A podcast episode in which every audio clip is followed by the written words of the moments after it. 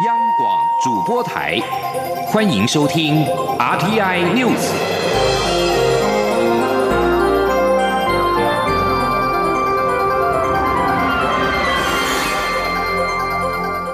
听众朋友您好，欢迎收听这节央广主播台提供给您的 RT News，我是张顺祥。美国总统川普签署二零一九年台湾友邦国际保护暨强化倡议法案，简称台北法案。外交部今天表示，诚挚的欢迎跟感谢美国行政部门以及国会对我国外交空间、国际参与、深化台美经贸与安全的关系，以及对台湾民主成就的肯定跟一致的支持。未来会跟美国密切联系沟通，持续的争取台湾更宽广的国际空间。央广记者王兆坤报道。美国国会议员提出台北法案，先于三月四号及十九号相继在联邦众议院及参议院审议通过，美东时间二十六号再由川普签署生效。外交部发言人欧江安表示，台美关系一向紧密友好。近年来，在双方共同努力下，更加坚实稳固，并已全面深化提升为全球合作伙伴关系。外交部，我们将持续秉持互信、互惠跟互利的原则，与美方保持密切的联系沟通。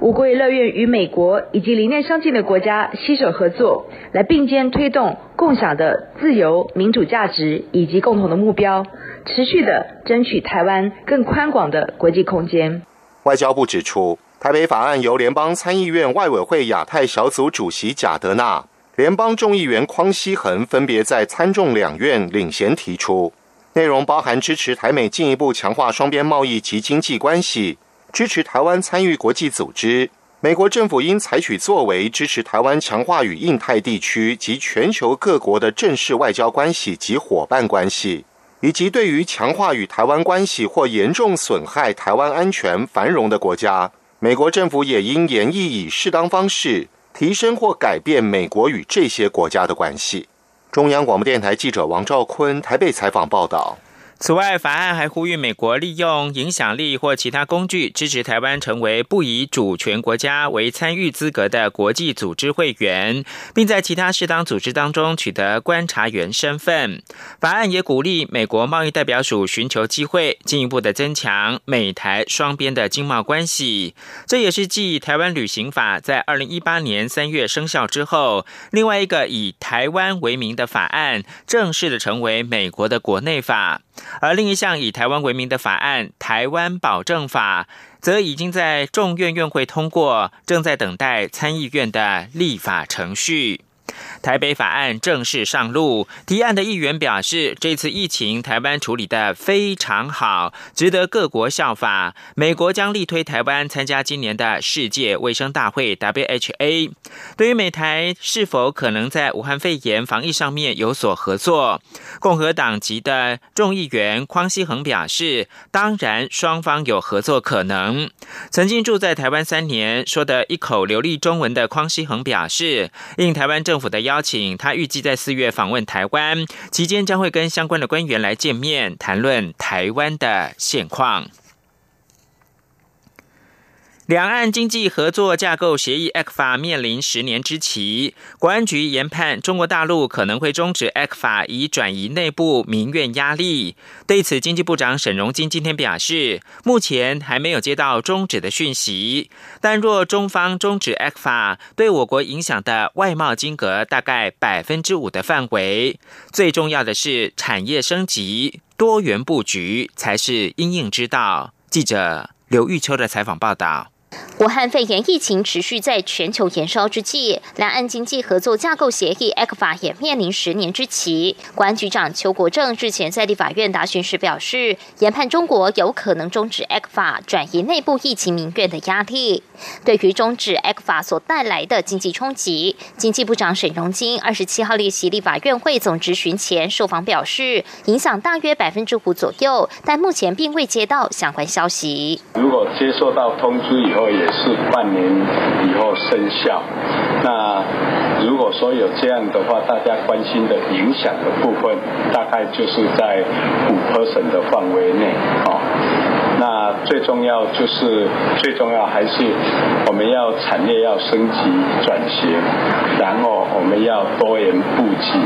哦，这个是应运之道。另外，武汉肺炎的经济冲击持续显现，许多店家等不及疫情过后的振兴抵用券，盼政府救援。外传经济部在推出振兴抵用券前，先推出行动支付的折扣方案。沈荣金说，确实有在规划，且相关措施不会等疫情过后才推出，使用对象是透过数柜行动支付的实体消费，重点是要先有消费才能折扣，如此才能刺激民间消费力。中广电台记者刘秋采访报道。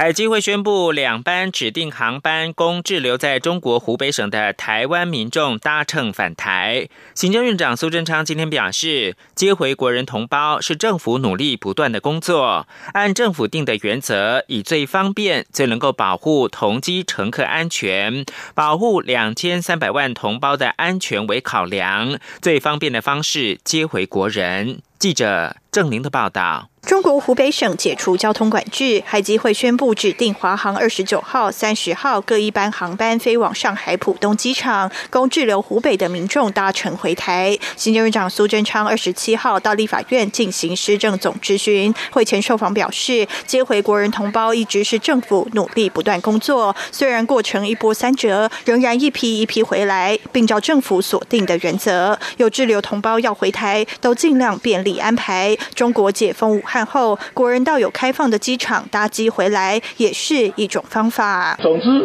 都以最方便、最能够接回来、最也能保护同机乘客的安全，也能保护两千三百万同胞的安全为考量。至于机票的价格等等，使用者付费，我们也都希望能够减轻呃同胞的负担，但。这一些相关的都有航空公司跟相关单位磋商。对于台湾民众党呼吁苏贞昌应亲自担任中央流行疫情指挥中心指挥官，换掉卫福部长陈时中。苏贞昌说：“陈时中做得非常专业、非常负责、非常好，不会换掉陈时中。从每天机关署记者会可以看到，这是非常辛苦的团队工作，专业分工，合作无间。也因为我们有这样好的团队，所以大家认同陈时中部长，其实也是。”认同整个团队，而也在这一次疫情中，大家看到台湾人的这种高水准，并且大家同桌一命，大家集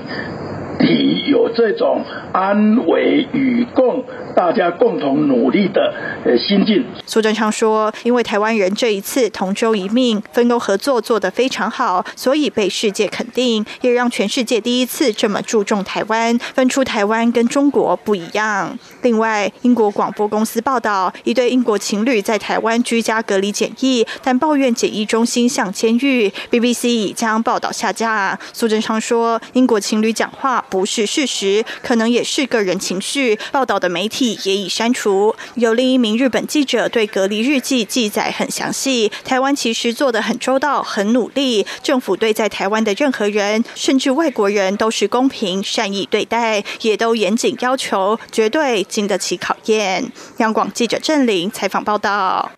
蔡文总统今天接见防疫的医护人员，面对俗称武汉肺炎的 COVID-19 疫情，总统表示，无论是检疫或者是病患的收治，台湾都做到滴水不漏。医护人员的努力跟杰出表现有目共睹。总统并且表示，有些网网友是说防疫要顺时钟，他认为时钟可以顺着走，而且走得顺，是因为所有的伙伴都坚守岗位，他要代表国家表达感谢。请听央广记者欧阳梦平报道：台湾正全力对抗武汉肺炎疫情。蔡英文总统二十七号上午特地在总统府接见防疫医护人员。为了防范武汉肺炎，府方也做了不同以往的安排，拉大所有访宾座位之间的距离。总统在致辞时表示，所有医护人员都牺牲休假，牺牲与家人相处的时光，只为一个共同的目标，就是要守住疫情，守住台湾人民的健康。无论是检疫的高效率，或是病患的收治，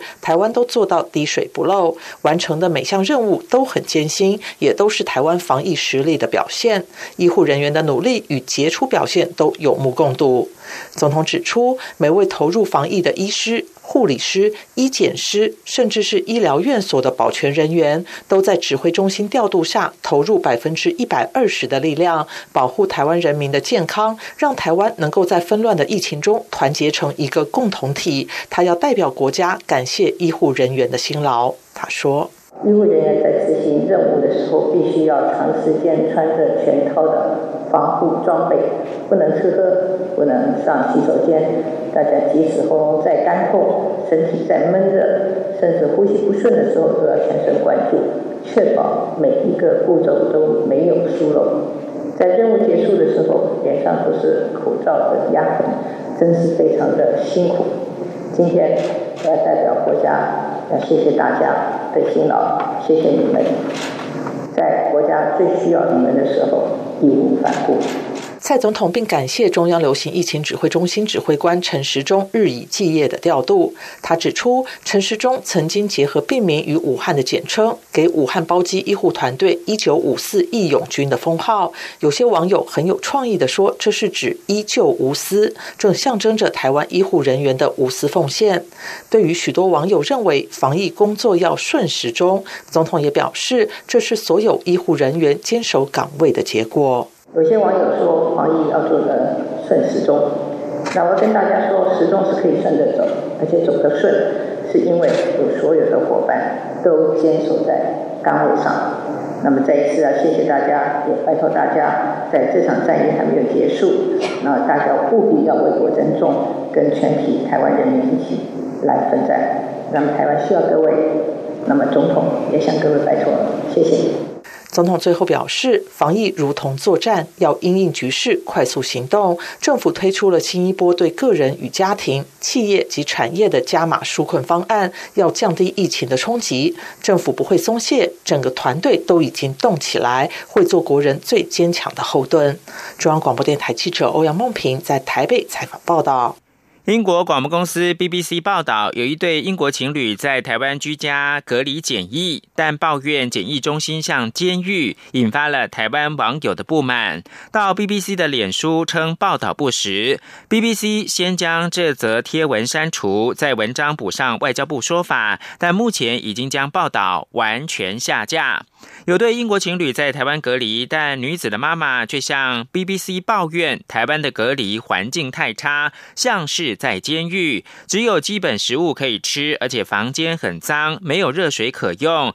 也没有地方洗衣服，期盼能够恢复自由。外交部二十五号对此表示，报道内容不符事实。中央流行疫情指挥中心指挥官陈时中也表示，查证相关的事实，确实有这样的人在台湾，但。绝对没有亏待。如果还有其他需要协助的地方，可以向外交单位提出需求，一定会协助。也有外国网友同样替台湾抱不平，表示台湾在这次的疫情迅速的应变，现在最想待的地方绝对是台湾。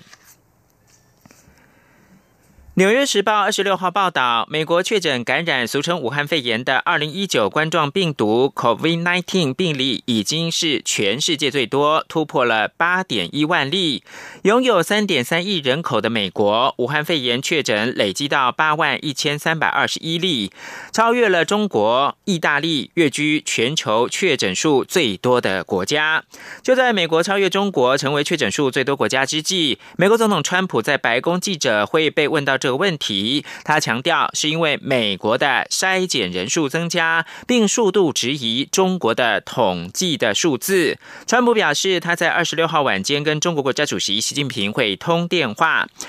此外，习近平跟川普还会讨论美中这两大经济体之间谈判一项新贸易协定的计划。以上新闻由张顺祥编辑播报，这里是中央广播电台台湾之音。我是卫生福利部疾病管制署防疫医师苏伟如。武汉肺炎非常时期，降低集会频率及保持适当距离，避免参加人数多、近距离、长时间的大型活动，可以预防被传染的风险。尽量与他人保持一公尺距离，随时保持手部卫生，选择以空气流通的场地为主。活动主办方需随时关注中央疫情资讯，并提供完善防疫计划。本身具有慢性病或身体不适者，都应避免参加集会活动。由政府请安心资讯由机关署提供。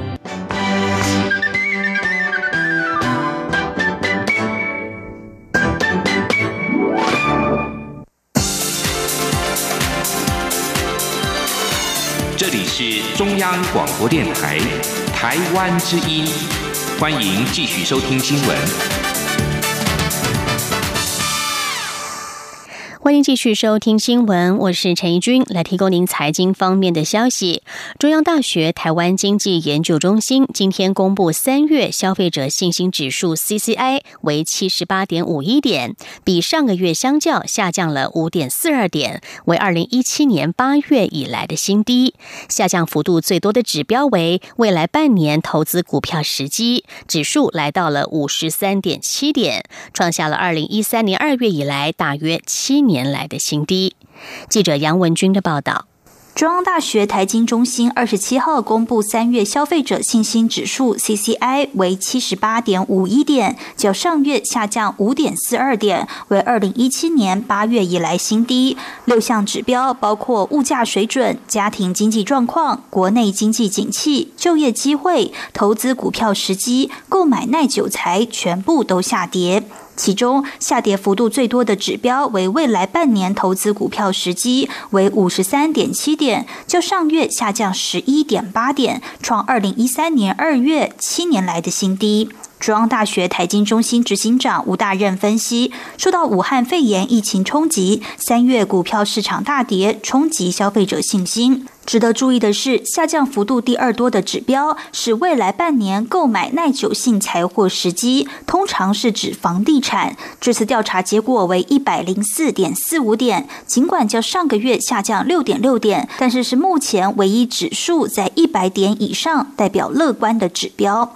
吴大任分析，此指标在去年九月由悲观转乐观，主要还是来自境外资金，一方面是台商回流，另一方面则是香港。反送中。至于近期疫情延烧，台湾房市相对其他国家更吸引人。他说：“好像欧美现在已经那个状况很糟糕了，但是那个台湾看起来哦，现在还是在可控制的这个范围。然后再加上呢，我们有健保。”有很好的这个这个医疗照护，那我想对华人地区啊的这些民众来讲，如果他他想要那个换地方住，那我想台湾哦可能是可以排在前面几名的。此调查是于三月十九号到二十三号以电脑随机抽样、电话访问的方式进行，共访问两千七百九十五位台湾地区二十岁以上民众，在百分之九十五的信心水准下，抽样误差为正负二点零个百分点。中央广播电台记者杨文君台北采访报道。继续来关心的是股市的表现。尽管俗称武汉肺炎的 COVID-19 疫情，美国确诊和死亡人数都不断的盘新高。不过，美股道琼指数已经连续三天上涨，涨幅超过了百分之二十一。是否已经挥别了熊市，重新迈入牛市，引发关注。市场认为，这次疫情来得太快太猛，过去定义的数据已经难以适用。这几天全球的股市上涨，只能够以跌升反弹来解读。目前股市重启牛市的说法还言之过早。记者陈林信宏的报道。美国武汉肺炎疫情确诊和死亡人数持续飙高，且最新公布的上周初领失业金人数暴增两百多万人，来到三百二十八点三万人，创下历史新高，显示武汉肺炎确实已经影响美国的实体经济。尽管多项利空数据不断翻新，但美股道琼周四仍大涨一千三百五十一点，且连三天涨幅超过百分之二十一，创下自一九三一年。九十年来最大的连三天涨幅，美股反弹也带动亚洲主要股市，包括台北股市连续多日收红。台股在连三天上涨后，二七号仍持续上攻。由于美股连三天涨幅已经符合牛市定义，是否也代表美股挥别熊市，重新迈入牛市？对此市场并不如此乐观。大展投顾总经理赖建成说。目前只能说，呃，还是以跌升反弹的架构来看待之。如果说以台北股市呢，啊，这一波的反弹呢，啊，这个假设从一万两千一百九十七点跌到最低点八五二三点，总共跌掉了三千六百七十四点，反弹零点三八二落在九千九百二十六点，反弹零点五落在一万零三百六十点。那三月十三号的空方缺口在一万零一百七十一点到一万零三百五十九点之间，所以呢，啊，这个呃，伴随着欧美股市的一个拉升呢，啊，台股确实呢，啊。这个是出现一个比较像样的反弹。国泰正奇顾问处经理蔡明汉也指出，过往对于牛市和熊市的定义，在这次疫情席卷下，是否就此适用，还言之过早。蔡明汉说。目前大家都会解读说，这个无论从这个两兆的救市啦，或者是无限的 QE 的一个状况，那去覆盖掉这个经济数据的极度疲弱，跟每天超过万人的这个确诊哦。那但是我会认为说，目前并不是立多真的比这个利空要来的大，所以导致这个连续三天的大涨。我觉得最主要部分来讲，还是在这个出现这个三十几年来最高的一个负拐理由，所以呃会导致这个。跌升出现强势的反弹，市场也认为，尽管台北股市受欧美股市走稳，已经连多日反弹，但下周摩台指结算，再加上台湾又有清明长假，在三月份的业绩面都不佳的情况下，短线急弹之后，是不是市场后续有一波调节，都值得观察。中央广播电台记者陈林信宏报道。而在台股最新指数方面，目前时间来到十二点二十一分，加权股价指数是上涨三十四点，来到了九千七百七十一点。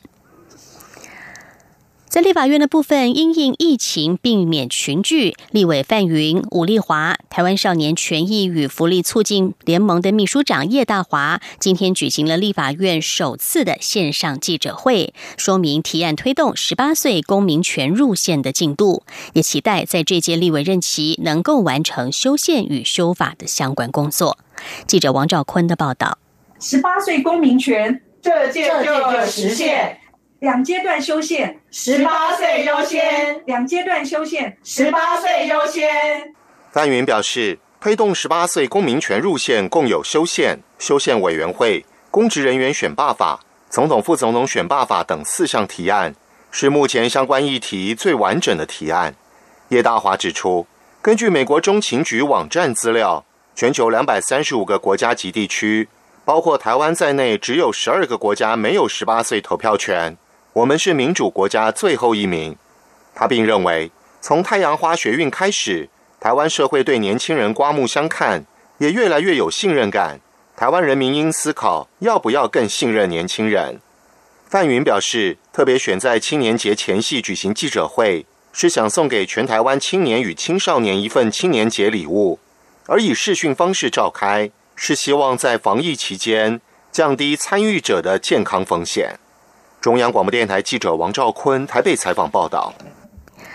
国民党不分区立委吴思怀的言行屡屡遭到批评。国民党主席江启臣今天接受广播节目专访的时候表示，吴思怀的网络负面声量远高于正面声量。民进党与媒体一直在用放大镜在看吴思怀。吴思怀的发言只要有一点点歪掉，就会把国民党往歪掉的地方带。他会与吴思怀好好的沟通。如果吴思怀不接受协助，又重蹈覆辙，党中央就会祭出党。记的处分。记者刘品熙的报道：国民党不分区立委吴思怀争议不断，近来一番攻击绕台，在法理上不算挑衅的言论，再度招致批评。国民党主席江启臣二十七号上午接受 Hit FM 广播节目专访，他表示，虽然吴思怀的脸书粉丝数很少，但在所有立委中，吴思怀的网络声量排名第二。不过，其中的负面声量远高于正面声量。很多立委不了解网络负面声量对于个人以及政党所造成的负面影响。江启臣表示，虽然吴思怀的言行或质询内容也有发挥其专业，但民进党与媒体一直用放大镜在检视，所以吴思怀的发言只要有一点点歪掉，就会把国民党往歪掉的方向带。他说。可是我也看过他，包括咨询苏贞昌啊，包括在国防外交委员会里面的一些咨询，我认为，哎，这个这个就是一般我们专业的委员在发言。可是他现在最大的问题就是说，民进党也好，媒体也好，就是把它用放大镜一直来看他。所以你只要有一点点歪掉，天哪，就好像整个都歪掉了。而且这不是整个都你整个歪掉，是整个把国民党也会往歪掉的地方去带。江启臣指出，他原本上周约吴思怀见面，但自己临时有事取消。他会再找时间好好跟吴思怀沟通，也建议吴思怀检视自己的团队是否有问题。他认为吴思怀在认知上有差异，准备也不足。他会与吴思怀谈一谈，党中央要如何提供协助。如果吴思怀不接受，而且又重蹈覆辙，党中央就必须祭出党纪。